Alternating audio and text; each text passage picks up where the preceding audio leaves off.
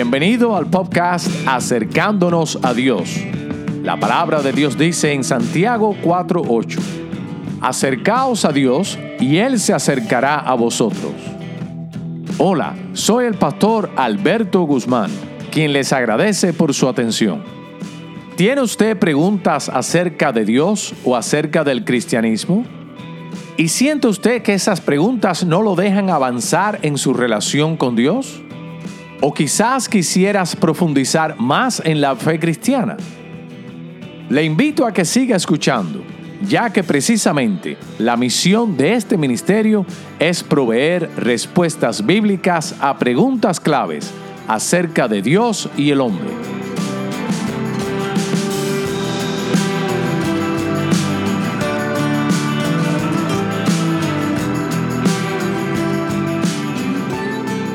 Bendiciones hermanas y hermanos, que Dios les bendiga. Este es su servidor, el pastor Alberto Guzmán, y pasamos al tema del día de hoy.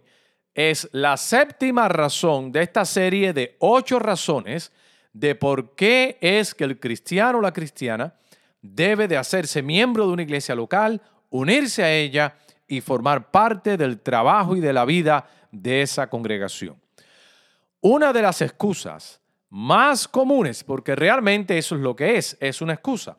Una de las excusas más comunes que existen es este asunto de la iglesia invisible.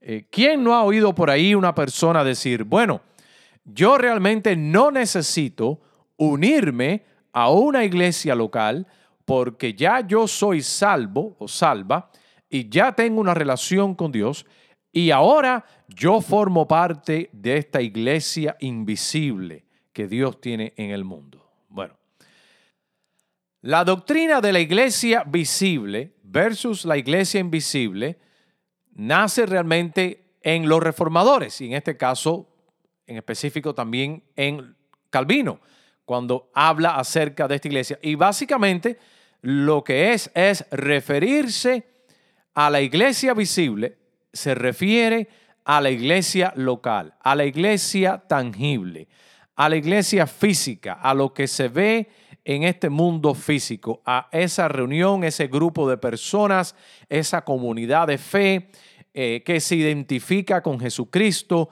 con el Evangelio. Esa es la iglesia visible, la que se reúne los domingos o cualquier otro día de la semana también. Esa a la iglesia que usted puede con sus ojos ver, apuntar y señalar. Bueno, esa es la iglesia visible. Mientras que la iglesia invisible eh, es un término que se usa para referirse al pueblo de Cristo en el mundo entero, en todas las edades, en todas las dimensiones, que solamente el Señor sabe, porque solamente el Señor tiene la capacidad de ver a eh, la realidad de esa manera, de ver quiénes realmente son su pueblo en todo el mundo, en todas las edades. Ahora bien, eh, hay que tener en cuenta que esta distinción no existe en, con este lenguaje en el Nuevo Testamento. En ningún lugar usted encuentra esa distinción de la iglesia visible y la iglesia invisible. No, es realmente una interpretación de la eclesiología del Nuevo Testamento que a veces se usa el lenguaje que pudiera dar a entender estas dos perspectivas de la iglesia. Pero lo importante es que hay que entender, escuche bien, que no existen dos iglesias. El concepto de iglesia visible o de iglesia invisible al final está hablando de una sola iglesia, está hablando de la misma iglesia. ¿Y qué es la iglesia invisible? Bueno, la iglesia invisible no es más que la iglesia visible de todos los tiempos, de todas las edades, de todo el mundo entero. No existe, escuche bien, no existe la iglesia invisible sin la iglesia visible, porque no son dos iglesias diferentes. Es el mismo grupo de personas de maneras diferentes. Es la iglesia visible son los cristianos que uno puede ver ahí reunido. La iglesia invisible son los cristianos que el Señor ve que realmente son su pueblo desde el punto de vista espiritual. Pero ese pueblo nace y se encuentra y se reúne dentro de ese pueblo visible. No quiere decir que todos los miembros de una iglesia visible son automáticamente miembros de la iglesia invisible. No. Pero no podemos distinguir o separar la iglesia invisible de la iglesia visible porque es el mismo. Y si Alberto Guzmán es miembro de verdad de corazón, de cuerpo y alma, es un fiel creyente en Cristo, en la iglesia visible, Alberto Guzmán es también un miembro en cuerpo y alma de la iglesia invisible. Es realmente la misma persona. No son dos iglesias. Es el mismo Señor para el mismo grupo, el mismo evangelio, las mismas expectaciones, la misma ley para el mismo grupo. Uno, pudiéramos decir nosotros como una forma de analogía imperfecta, imaginémonos que usted esté parado donde le está dando el sol y la sombra suya se refleja en el piso, ¿verdad? Bueno, vamos a pensar que la sombra es, eh, eh, es la iglesia, eh, en este caso sería la iglesia visible, lo que las personas ven, pero the real thing, la cosa realmente es usted, ¿verdad? Entonces usted sería en este caso la iglesia invisible. Esta relación entre la sombra y usted no son dos individuos, es la misma cosa. Lo que uno es una reflexión, es, vamos a decir así, quizás podemos decir, para usar un lenguaje eh, eh, eh, coloquial, es, uno sería quizás como una copia imperfecta del otro que es la esencia de lo que realmente estamos hablando. Pero no existe, fuera de eso, no existe una distinción en cuanto a una persona decir que yo puedo ser miembro de la iglesia invisible sin ser miembro de la iglesia visible. Esa forma de, esa espiritualidad, de ese tipo, diría yo, como un platonismo, que no es realmente bíblico, esa eclesiología no está en la Biblia. Si usted quiere ser miembro de la iglesia, del pueblo del Señor, fíjense que todo comienza en la iglesia visible. Dice que la iglesia es columna y baluarte de la verdad. Se conoce el Evangelio por medio de la prédica de la iglesia. Y en la iglesia, por medio de la administración de la iglesia visible, nosotros podemos entrar o formar parte de la iglesia invisible. En ese sentido, lo que estoy trazando es una conexión inseparable entre los dos términos y eh, eh, poner una conexión y también haciendo ciertas distinciones para salvaguardar los dos conceptos. Más sin embargo, debemos de tener claro que no se puede usar este, esta dicotomía que es falsa, esta falsa división, estas dos cosas que existen en, en, en paralelo, que uno es una iglesia visible y que la otra no y ni una es realmente la misma, lo único que Dios la ve y la reconoce de una manera, mientras que nosotros los hombres lo vemos realmente de otra manera. Si bien la Biblia enseña la existencia de estas dos perspectivas, muchos pudieran ver, no obstante es claro que las dos perspectivas se refiere a la misma entidad y de hecho ese concepto lo tenemos que salvaguardar. Alguien pudiera argumentar, pero pastor, un momento. El ladrón en la cruz, en este caso, fue salvo, ¿verdad? Sin ser miembro de ninguna iglesia. Ahora, la respuesta es correcto. So what? Of course. Yes, claro que sí. Pero, ¿por qué? Porque la función de la iglesia no es salvar a nadie. No nos debe de sorprender que el ladrón en la cruz fue salvo sin ninguna iglesia. Entonces, la premisa ahí es falsa. El ladrón en la cruz fue salvo sin ser en una iglesia, porque la iglesia no salva a nadie, que salva es el Salvador que estuvo con él ahí en ese monte Calvario.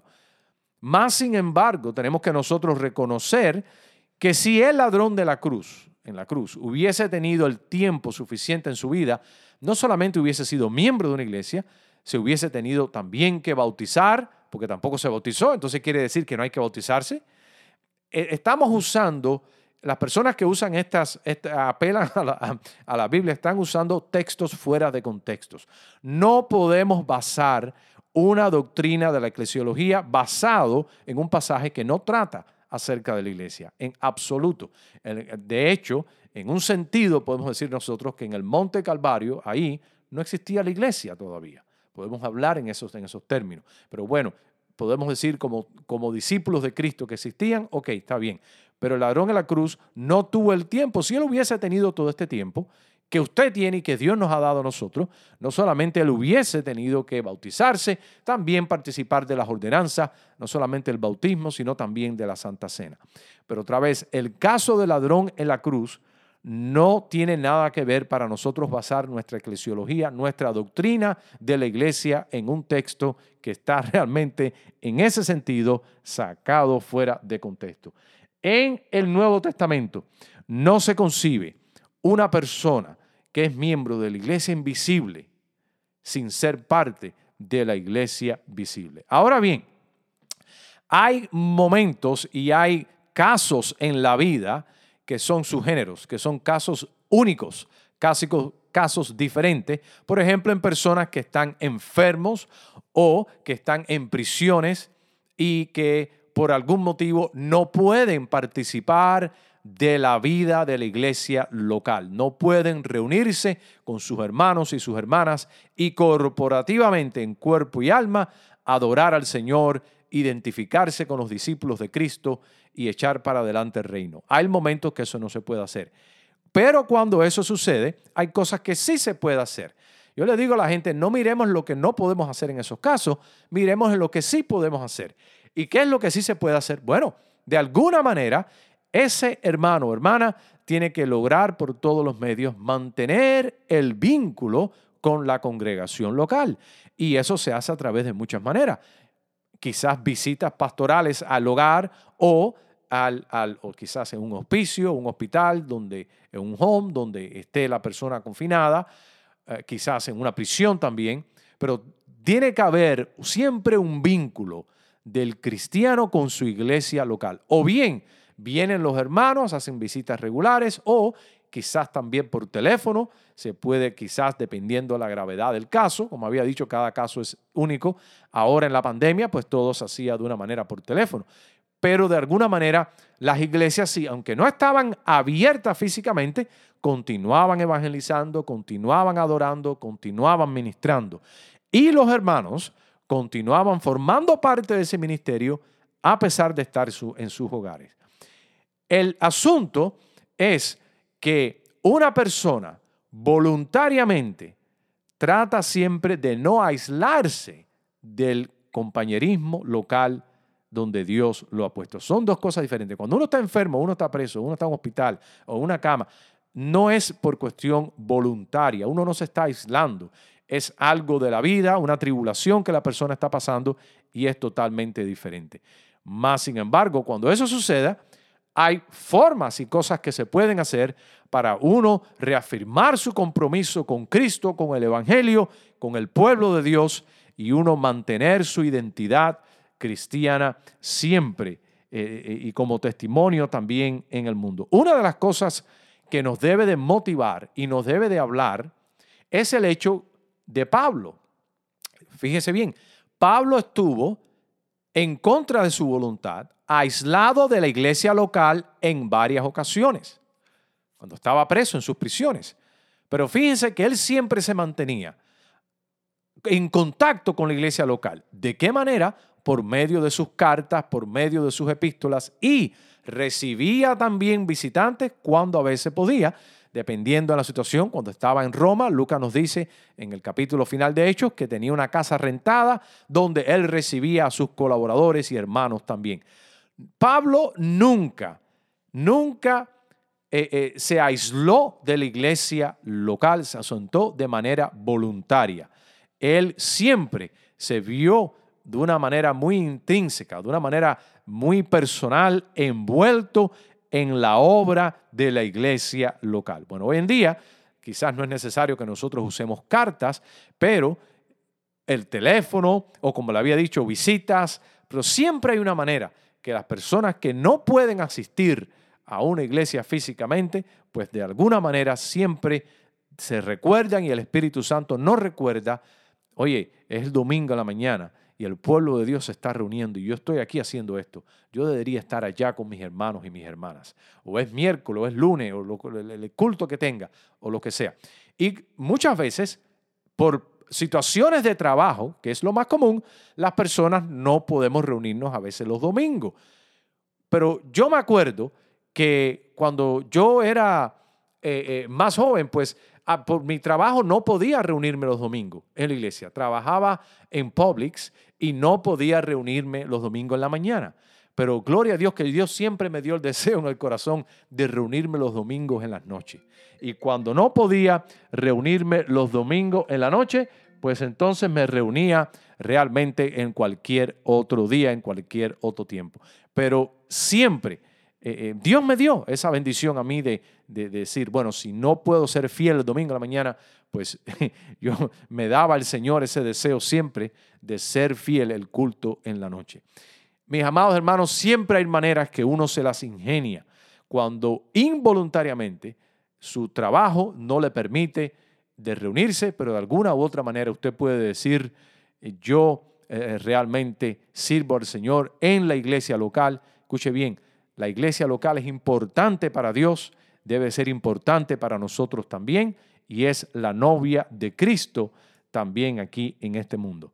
Así que eh, eh, cuando suceden los momentos involuntarios, eso nunca debe de suceder, eh, pero cuando sucede por cuestiones involuntarias que no tenemos control, pues hay cosas que uno siempre debe de hacer. Eso es muy diferente a la actitud errónea de decir, no necesito ir a la iglesia porque soy miembro de la iglesia espiritual. Eso, mi amado hermano y mi amada hermana, no es doctrina de Dios. Eso es una perversión de la doctrina de la iglesia que encontramos en el Nuevo Testamento. Es una herejía. Dios quiere y ama la iglesia local. Dios mandó a, mandó a, mandó a Pablo y nos manda a nosotros a que fundásemos iglesias locales tangibles. Y Pablo dio su vida por la iglesia local. Esa, esa forma de ver las cosas, iglesia espiritual local, aunque, lo repito, los reformadores lo enseñaron, más sin embargo, nadie era más fiel a la iglesia local que Calvino y Lutero y, todas estas personas. Ese no es el propósito con el cual eh, eh, se, se trajo esa conversación a la iglesia. Es más bien para entender que el Señor sabe y conoce aquellos que realmente son su pueblo, de entre la muchedumbre que pueda haber un edificio como por decir así, entre comillas, una iglesia. Dios sabe quién es verdaderamente su pueblo ahí, en la China, en Latinoamérica, en el África, en cualquier lugar del globo, en todas las edades. Ese es el número de los redimidos que Dios lo sabe, solamente Él lo sabe. Pero no significa que uno pueda hacer espiritualizar tanto nuestra relación con Dios y decir de que uno puede ser miembro de ese grupo eh, y no ser miembro de este otro grupo. Y, no estoy queriendo decir ni que la iglesia salva, ¿verdad? Ni que la membresía de la iglesia salva. El punto es que Dios nos salvó, como había puesto en la primera razón, si no regrese y escuche la primera razón, para que nosotros estemos sumergidos en la iglesia local, en la iglesia que es el cuerpo de Cristo. Y eso se ve ahí mismo en la iglesia local. Es como querer decir que usted no necesita obras, sino solamente fe. Y Santiago le dice, no, no, no, no. Usted necesita obras con fe porque la verdadera, la verdadera fe nos va a llevar a obrar. La verdadera fe nunca está vacía sin obra. Y ese peligro de querer crear una dicotomía, de querer eh, eh, eh, diferenciar y separar nuestra ética, perdón, nuestra experiencia de salvación entre fe y obra y querer separarlo, en ese, aunque la Biblia lo separa, pero no lo separa en ese sentido, sino que los dos son necesarios porque uno no es más que resultado del otro. La fe obra, como dice Santiago. Muéstrame tu fe sin obra y yo te voy a mostrar realmente mi fe por mis obras. Igualmente, nuestra relación con Dios, si somos miembros de la iglesia invisible, vamos a ser miembros de la iglesia visible. Si amamos la iglesia invisible, usted va a amar la iglesia visible. No se puede separar, son la misma cara, las dos caras de la misma moneda. Que Dios te bendiga. Este ha sido su servidor, el pastor Guzmán, y que Dios te ayude en tu búsqueda del Señor y siempre definiendo siempre tu posición cristiana. Que Dios te bendiga y que tengas un hermoso día. Bendiciones.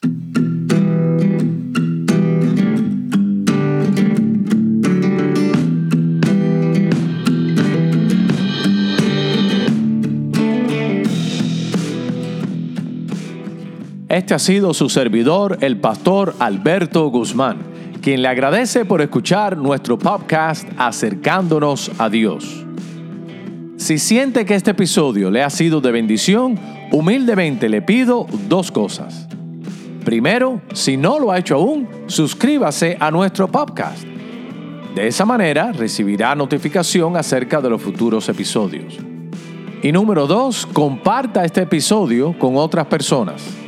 Para más información acerca de nuestra iglesia, por favor visítenos a nuestro sitio web www.iglesiabautistaaposentoalto.org. Para comentarios o sugerencias de preguntas que usted quisiera que explorásemos en alguno de nuestros episodios, escríbame a mi correo electrónico gmail.com para hablar conmigo personalmente me puede llamar o enviar mensaje de textos al 786-234-6749. Este ha sido el pastor Alberto Guzmán, quien te recuerda que tomes la decisión de acercarte a Dios y Él se acercará a ti. Esa es su promesa en Santiago 4.8. Que Dios te bendiga.